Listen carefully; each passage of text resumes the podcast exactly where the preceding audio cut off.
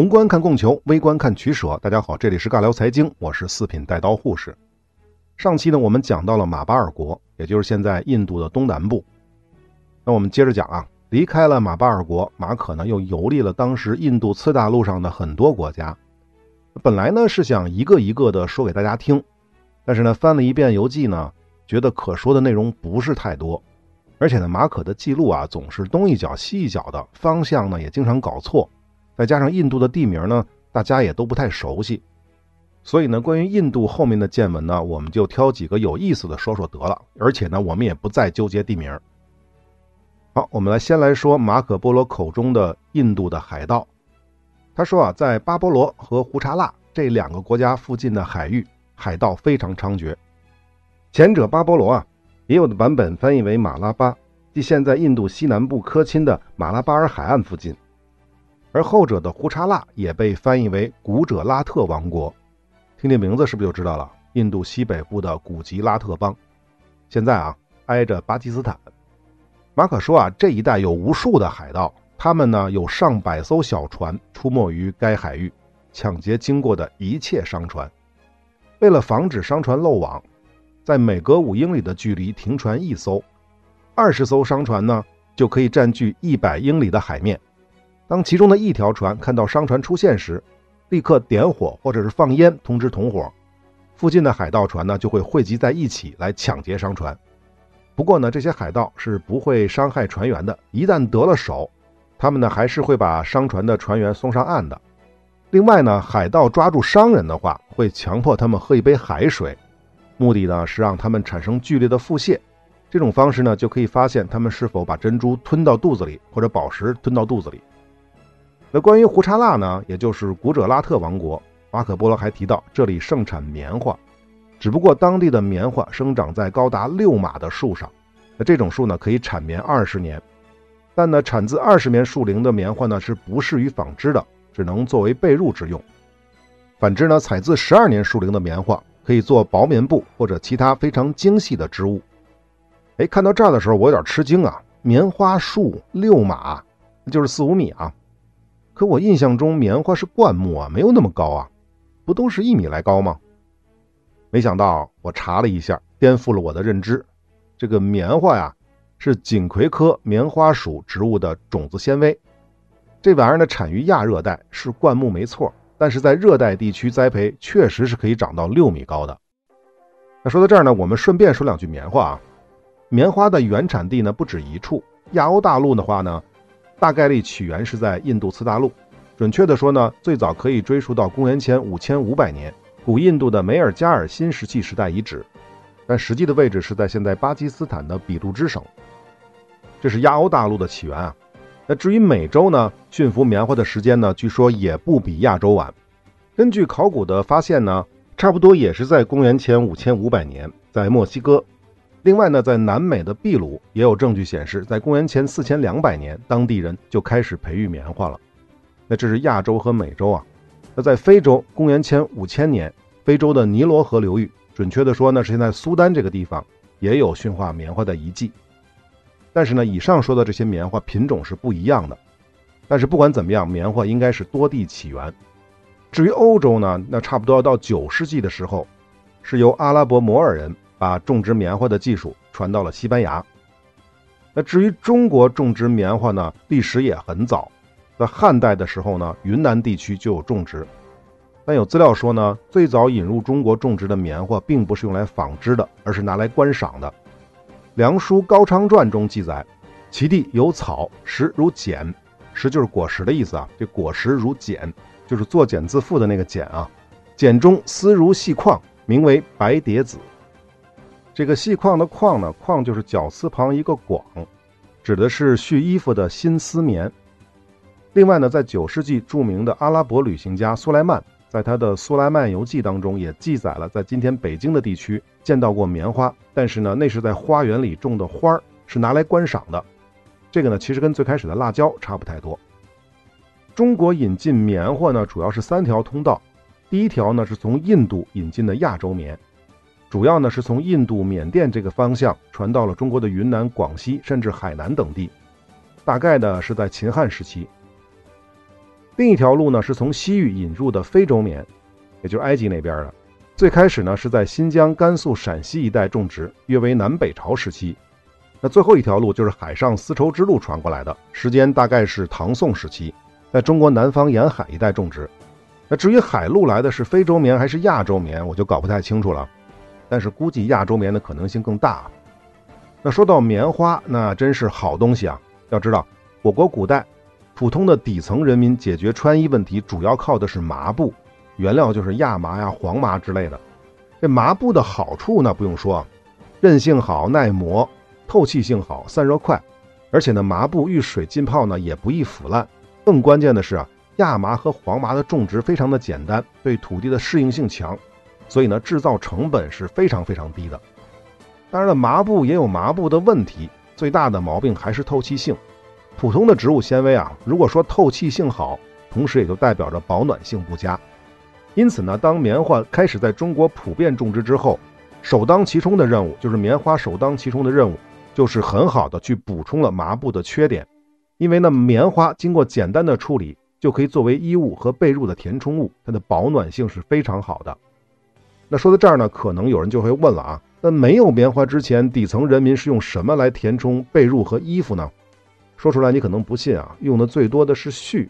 什么芦花絮啊、杨柳絮啊、麻絮之类的。杨柳絮是啥？就是春天一点就着那东西，特烦人那玩意儿。那更低档一些呢，就是用茅草。那至于有钱人呢，除了用皮草之外，他们也会用丝绸的下脚料来做填充。我们讲丝绸各种叫法的时候，还记得吧？绫罗绸缎、丝帛锦绢。那其实还有一个没说，就是棉。注意啊，这个不是木字旁的棉啊，是绞丝旁的棉。它指的是蚕丝结成的片儿或者是团，用这个东西是可以作为衣物的填充物的，具备很好的保暖性。所以呢，如果在历史文献当中出现棉衣，大家一定要仔细看啊，是木字旁的还是绞丝旁的？正常情况下呢，木字旁的棉字最早出现在《宋书》当中。那注意，这个《宋书》的“宋”呢，不是宋朝的“宋”，而是南北朝南朝宋。所以呢，在南北朝之前。古籍当中记载的棉应该就没有木字旁的，都是绞丝旁的棉衣。另外呢，如果文献中提到的木棉指的呢可能是棉花，也可能指的是真正的木棉，就是木棉属的。棉花是棉花属的，它俩是近亲。那著名的佛教圣物就是木棉袈裟，也就是木棉属的一种木锦织物，而不是棉花织物。总之呢，在棉花没有大规模种植之前。大家可以想象一下，底层百姓过冬能穿什么衣服啊？晚上能盖什么被子啊？破麻衣里面填充各种各样的这种絮，那肯定不暖和，啊，肯定没法跟棉花相比。那说到这儿呢，另外可能有人会问，你为什么只提棉花去做填充物，为什么不提棉布呢？棉花纺线织布啊，棉布做的衣服那不比麻布好更多啊？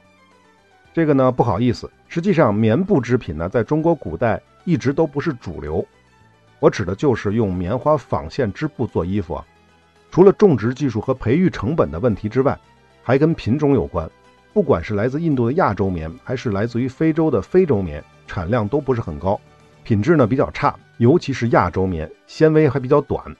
因此呢，中国早期引种的棉花很少用于纺织做棉布，主要是成本问题。也就是说，早期的棉布不仅不是廉价品。甚至呢，可能还是奢侈品，那就不是底层人民能够享用得起的衣服面料了。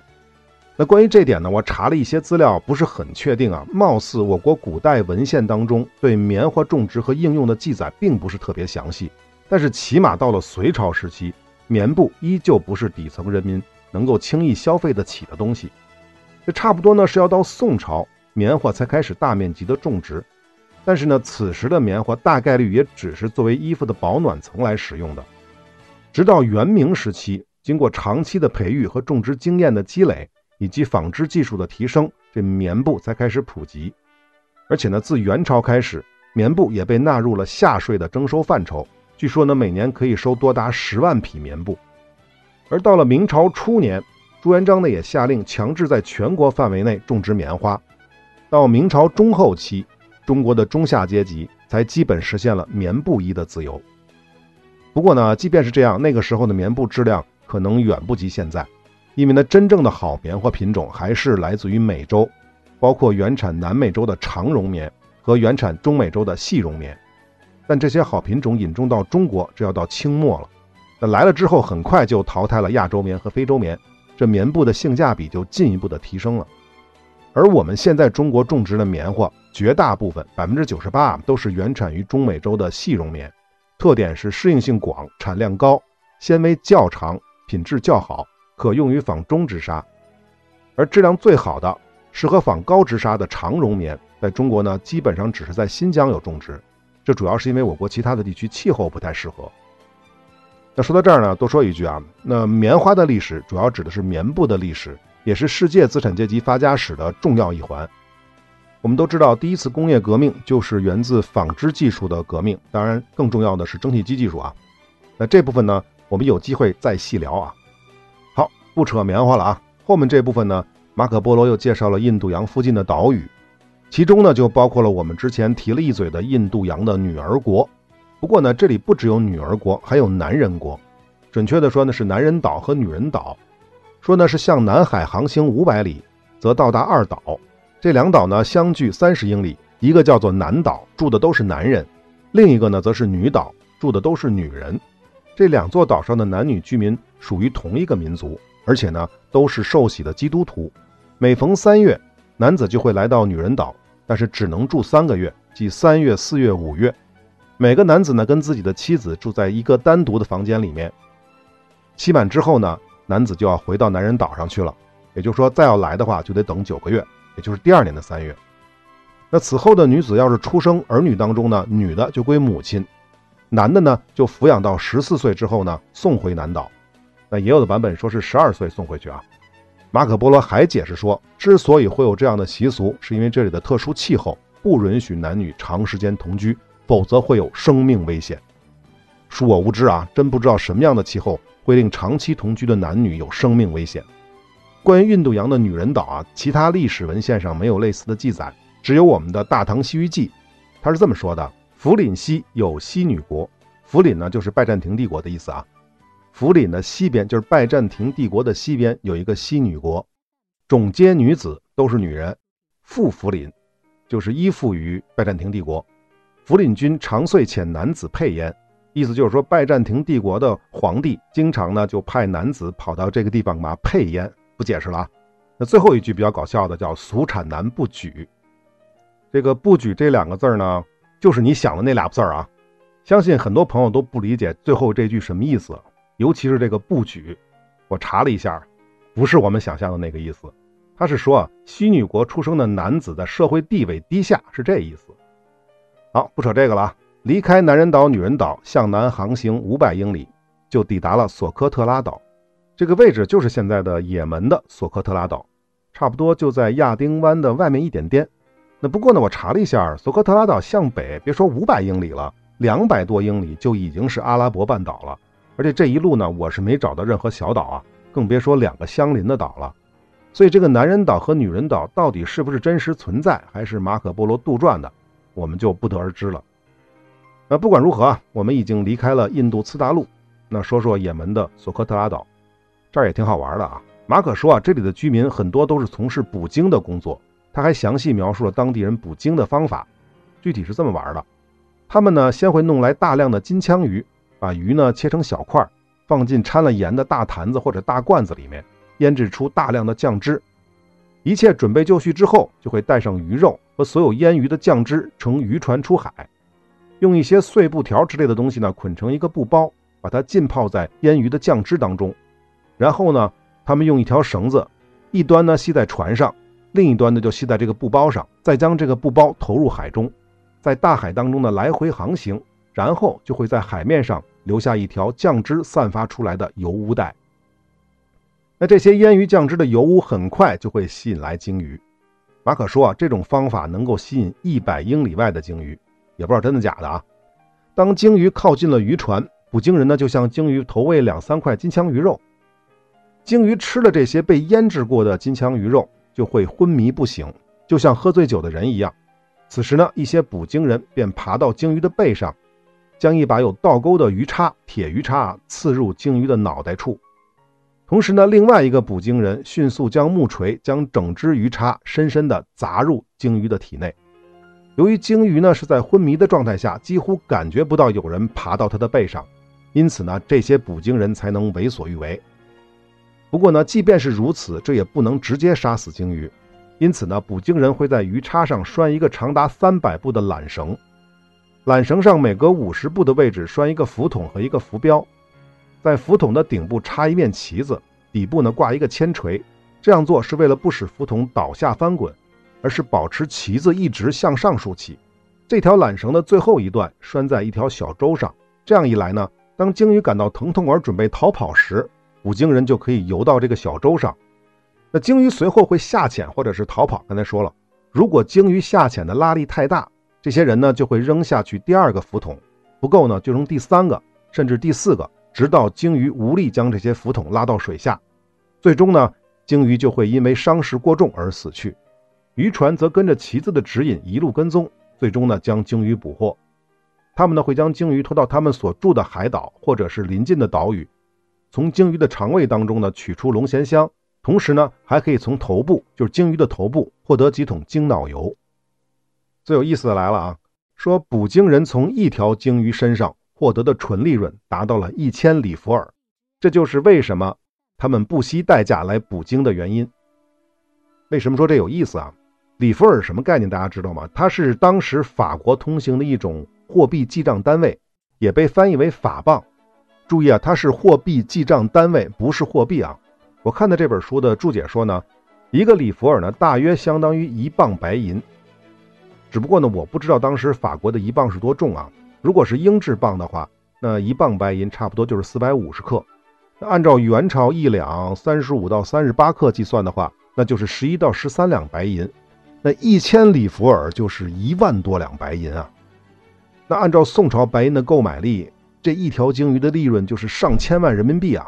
所以呢，这个显然是有点不科学啊！要么是马可波罗又在吹牛了，要么就是这个里弗尔的重量有问题。我又翻了一些其他资料啊，说里弗尔在查理曼大帝时期呢，确实相当于一磅白银，是四百多克；而在马可波罗时期呢，法国用的记账单位呢叫做图尔磅，相当于八十八克白银。那至于游记当中的里弗尔到底是多少白银，那那那就不清楚了啊。吐槽一句啊，马可波罗游记当中出现了大量的关于货物或者商品的价格价值的描述，但他几乎每次用的单位都不一样，有的时候呢用威尼斯银币，有的时候呢用图尔，有的时候呢用里弗尔，还有用萨吉的，也不知道是为什么？难道是显摆他见过的货币多吗？好，不吐槽这个了啊，接着说索科特拉岛啊。马可说，这里的男女基本上不穿衣服，最多就是在下身位置呢缠一块薄布，这跟马巴尔一样啊。还有呢，印度洋的海盗也经常光顾这里，不过呢，海盗不是来这里抢劫的，而是把抢来的东西在这里出售。这是为什么呢？因为很多驶向亚丁王国的商船会在这里停留，那自然是为了购买这里的龙涎香以及当地的棉纺织品。马可还说啊。索科特拉岛的人呢，比其他任何地方的人更爱使用巫术和魔术。如果海盗损坏了他们的船只，他们就一定会用巫术把海盗给镇住，直到他们赔偿损失才能重新出海。那即便遇上顺风，他们也有力量去改变风向，迫使海盗返回该岛。同样呢，他们能够使大海风平浪静，或者呢是狂风大作，让船只沉没，等等等等吧。讲到这儿，大家是不是就知道海盗为什么不敢抢劫这儿了吧？这帮人神人。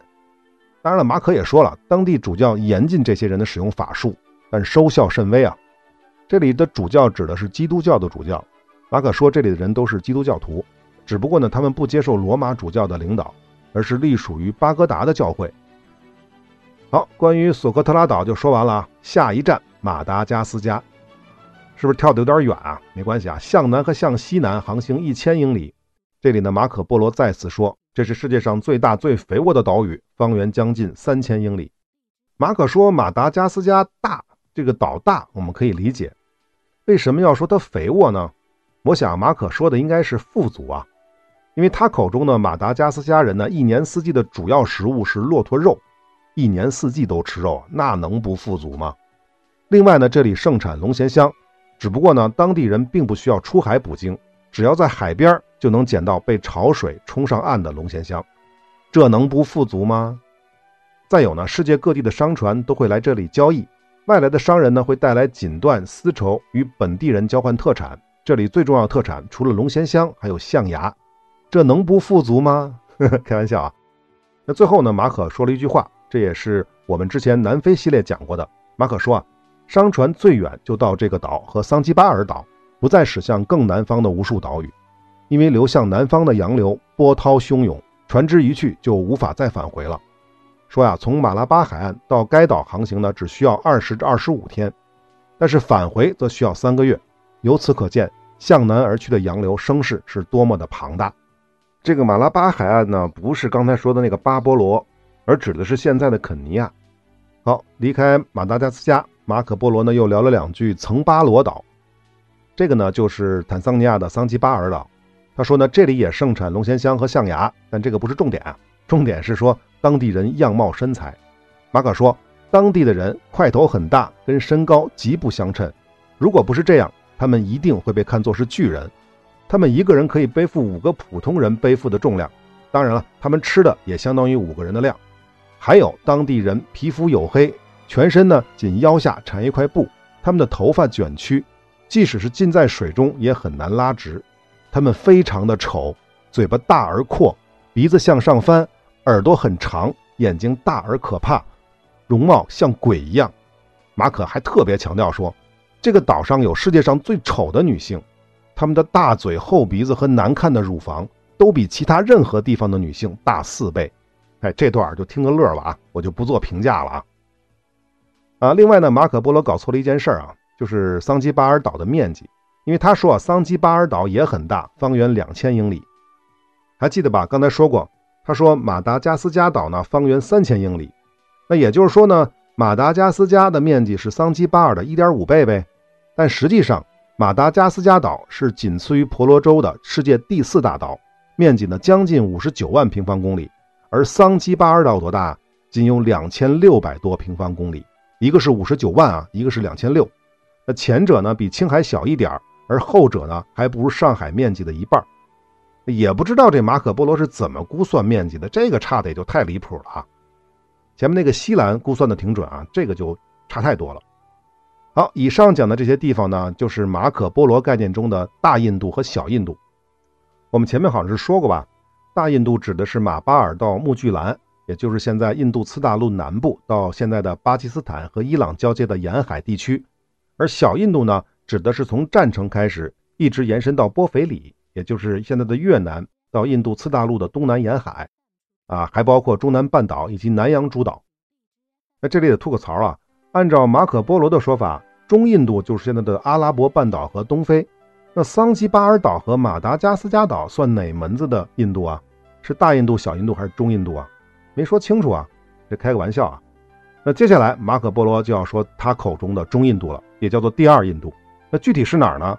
它其实指的是阿比西尼亚，耳熟吧？这就是现在的埃塞俄比亚。那关于阿比西尼亚可说的不是很多，最重要的就是他们的国王是基督徒，他们这国家也大部分人信基督教。据说呢，是因为当年的圣多马曾经传教到努比亚，也就是现在尼罗河流域的埃及南部和苏丹北部这一区域。然后呢，努比亚人又把基督教传到了阿比西尼亚。啊，另外呢，马可波罗还听说了一个小故事，说一二八八年，阿比西尼亚国王呢打算去趟耶路撒冷朝圣，去哪儿？就是去耶路撒冷的圣墓啊。但也有的版本呢说是王子要去朝圣，但这不重要了。总之呢，就是大臣就不同意，说这一路上都是穆斯林国家，不安全，所以呢，国王就派了一个主教替他前往。结果啊，这主教回来的路上被亚丁王国的苏丹给抓了。这苏丹呢要求主教皈依穆斯林，那主教是宁死不从啊！你猜怎么着？这苏丹呢就让人呢强行给主教行了割礼。什么是割礼呢？大朋友都应该懂啊，小朋友不懂的自个儿查去吧。那这番操作自然是惹恼了阿比西尼亚的国王，他立刻派大军进行了报复，最终呢取得了胜利，并统治了亚丁王国。那关于这段，简单说两句啊，阿比西尼亚王国确实存在，而且历史非常的悠久。埃塞俄比亚高原到红海沿岸曾经建立过三个王国或者是帝国，呃，早期呢是阿克苏姆王国，是在公元三百年前后，当时就定基督教为国教的，这是比罗马帝国要早的啊。阿克苏姆王国呢，大约在十世纪灭亡。一一三七年，在这里呢建立了信仰基督教的扎戈维王朝，但是呢，在一二七零年被所罗门王朝取代。当时建立的就是阿比西尼亚帝国，那后来才改名为埃塞俄比亚的。而这个所罗门王朝一直延续到一九七四年，那最后一任皇帝就是著名的塞拉西一世。该王朝呢历时九百年，而马可波罗路过阿比西尼亚王国的时候呢，是一二八八年，他自己说的啊。那这个时候呢，正是所罗门王朝的第二任国王所罗门一世在位期间。那至于这个所罗门一世时期是否跟穆斯林的亚丁王国发生过战争呢？我是没查到啊，没有找到相关的记录。那说到这儿呢，可能有人会问啊，为什么一个黑人王国要自称所罗门王朝呢？很简单，因为他们自认为是所罗门王和十八女王的直系后裔。所罗门王还记得吗？我们是不是讲过啊？应该是讲过的。古以色列王国三王时代第三位国王，那第一位是扫罗，第二位是大卫，第三位就是所罗门。而示巴女王呢，则是圣经中记载的一位统治非洲东部的示巴王国的女王，她跟所罗门王生活在同一时代。圣经上说呢，示巴女王因为仰慕所罗门的才华和智慧，所以呢不惜亲自前往古以色列王国跟所罗门王，是吧？你懂的。我没仔细读过圣经啊，但是好像圣经里的说法是。示巴女王并没有跟所罗门王那啥啥，她呢只是在国王的宫殿里面过了一夜。那当晚呢，跟所罗门王是有过对话的。然后所罗门王做了个梦，第二天呢就送给了女王一枚戒指。而女王回国的路上就生下了一个儿子，是吧？圣经吧，听听就得了。当然也不能光说圣经怎么怎么着啊，中国很多的史籍上也有类似的桥段。好，下面就该说到亚丁王国了。这里呢就是现在的也门的亚丁城。关于这儿呢，马可说的最多的就是贸易，因为亚丁城呢位置处于东西海上商路的要冲，而且亚丁又是天然的良港，从印度来的船只都会在这里进行转运，就是把大船上的货物卸在亚丁，然后再分装到小船上，小船就会沿着海湾航行二十天，抵达另一座港口，再将货物转为用骆驼运输，走陆路，经过三十天就可以抵达开罗。然后呢，沿着一条人工运河运输到亚历山大港，再之后，再之后马可就没说了。但显然那后面的部分就是威尼斯和热那亚商人的工作了。这马可波罗描述的路线是非常清晰的啊，也就是从现在亚丁湾的门口这个地方，阿拉伯半岛的几乎最南端，对面就是吉布提啊。从这个位置呢向北进入红海，直到现在的苏伊士港的位置上岸，用骆驼把货物运到开罗，再走尼罗河三角洲的水系到亚历山大港。总之呢，由于亚丁呢是东西方海运贸易的重要转口港之一，亚丁的国王呢可以从商人那里收取高额的税金，所以马可说亚丁王国非常富庶。而且他还听说巴比伦的苏丹曾经攻打过阿卡城，阿卡城还记得吧？现在以色列北部的同名城市。那么极度憎恨基督教的亚丁国王就向巴比伦苏丹提供了三万匹马和四万匹骆驼，可见他们是有多富庶。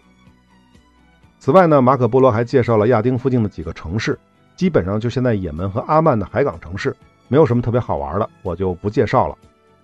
那么关于马可波罗游记的第三卷我们就讲完了。那最后一部分呢是第四卷，讲的是蒙古各汗国之间的战争，比如察合台汗国的海都和忽必烈之间的战争，别尔哥汗国的金帐汗国和序列兀的伊尔汗国之间的战争，再有呢就是提到了俄罗斯王国等等等等吧，这些内容怎么说呢？那且不说马可波罗讲的靠谱不靠谱啊，但最起码这些都不是他亲身经历的，都是听说的，而且呢跟马可的整个行程关系不大，所以呢我就决定不讲了。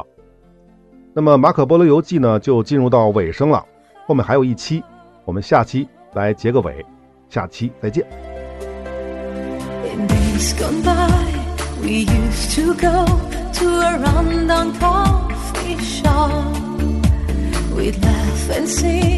the night away. You would listen, I would talk.